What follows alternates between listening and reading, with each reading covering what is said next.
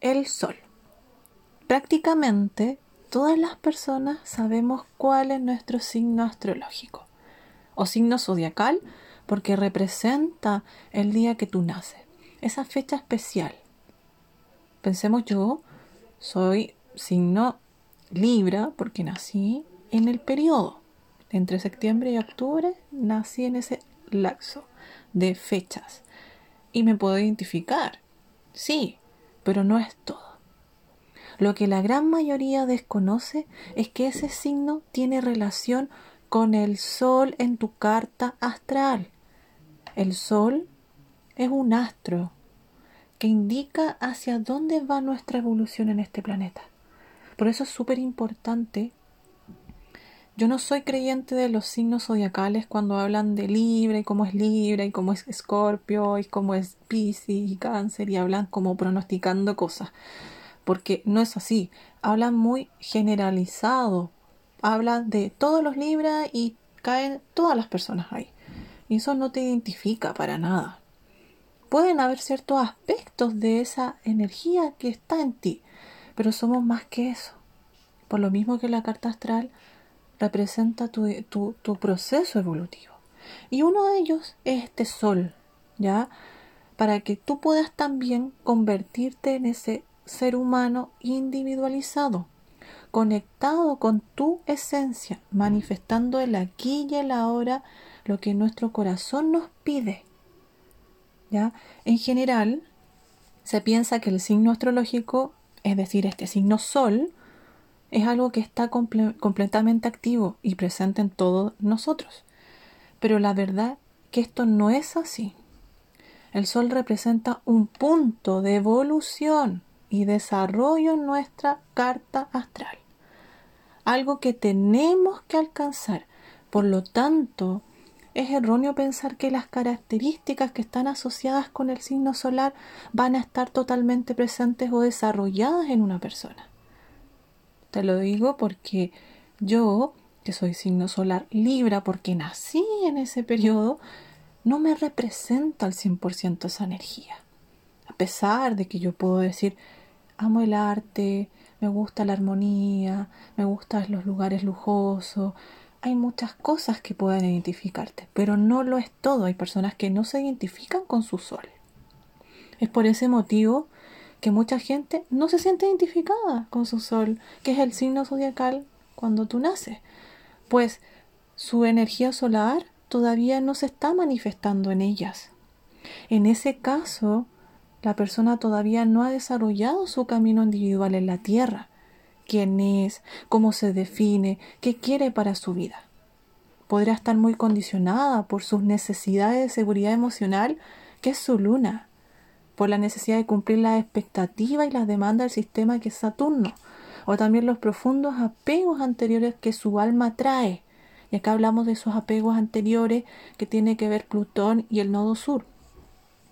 Para las personas que no saben de astrología, obviamente que pueden no ser tan conocidos estos conceptos, pero es fácil de poder buscar la información y tener un poco de claridad. ¿Ya? Eh, bueno, todo esto también impide la expresión natural del ser en el aquí y en el ahora. ¿Ya? El Sol es un planeta extremadamente espontáneo, que pide una profunda libertad a la hora que podamos expresarnos tal como somos.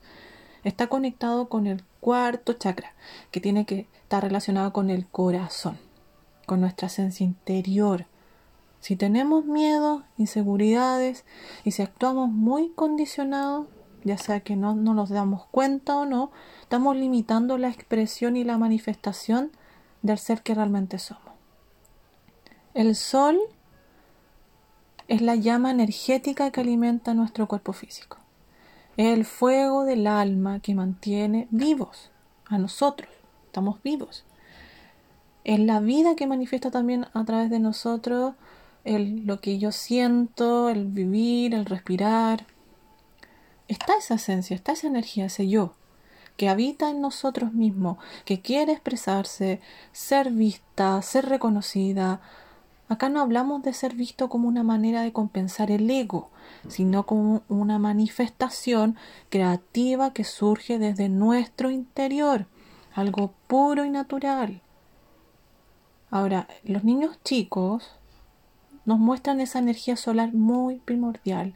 Cuando se muestran, cuando están jugando, cuando están creando, cuando se manifiesta lo espontáneo, creativo, son personitas que se expresan, que quieren ser vistas, pero da poco. Con el paso de los años vienen los juicios, los miedos, las inseguridades, la necesidad de ser reconocido como una forma de esconder los miedos o de ser aceptado, van ocultando la energía solar, haciendo que la luz de nuestro ser no sea realmente la luz auténtica y espontánea que surge de nuestro interior. Y aquí aparece una luz, ¿ya? Esta luz, pero que no es real. Por eso que acá muchos ocultan su propia llama original, otros tratan de adornarlas con compensar sus propias inseguridades. Por eso que esto provoca que la expresión de quienes somos no sea lo natural. La infancia tiene un papel fundamental en graduar cuánta luz propia vamos a mostrar para afuera.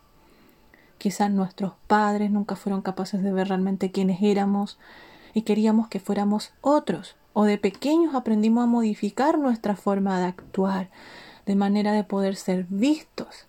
El problema es que terminamos mostrando algo que se acerca más a la expectativa de la sociedad o de la familia y la esencia que surge de nuestro ser se puede perder.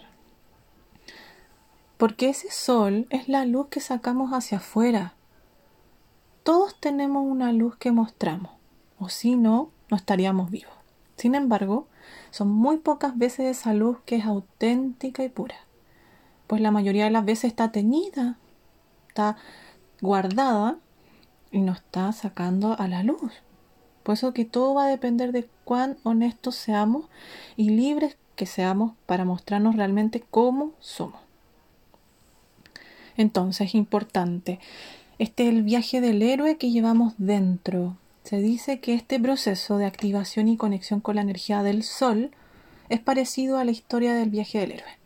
¿Por qué? Porque constituye esa base que casi todos los mitos antiguos y modernos de la civilización, en ellos generalmente podemos tener a un joven o una joven que viven relativamente en comodidad hasta que ocurre algún suceso devastador que lo afecta o lo saca de su espacio seguro y conocido. A todos nos pasó.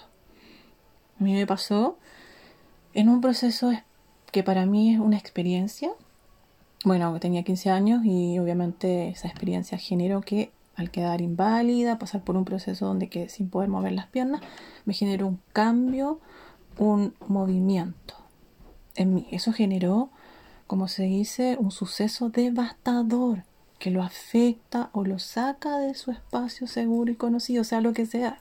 Y en ese momento es cuando un ser divino o un ser sabio se te aparece o es tu, tu protagonista para guiarte y decirte que tienes un destino especial que no es cualquiera, que dentro de sí existe algo especial que se tiene que descubrir para que tú lo puedas hacer.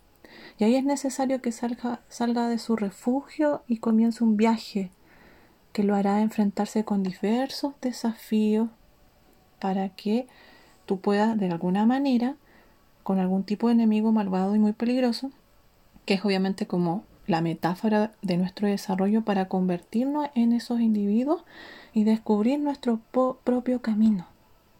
No es fácil hacerlo, pero primero tenemos que dejar nuestra comodidad, seguridad y las estructuras conocidas.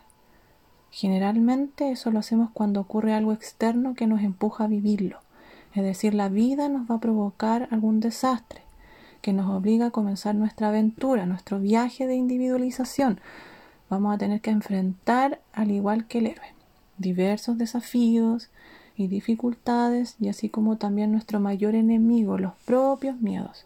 Esos que nos impiden creer nosotros mismos, que nos hacen dudar o que nos dejan o nos llevan a, una soberbia. Sin embargo, algo de, de nosotros nos impulsa, un llamado, una sensación de ser especiales y nos hace reclamar nuestro derecho a vivir la vida que nuestro corazón pide. Y así también comienza esa aventura a pesar de todos los peligros que conlleva.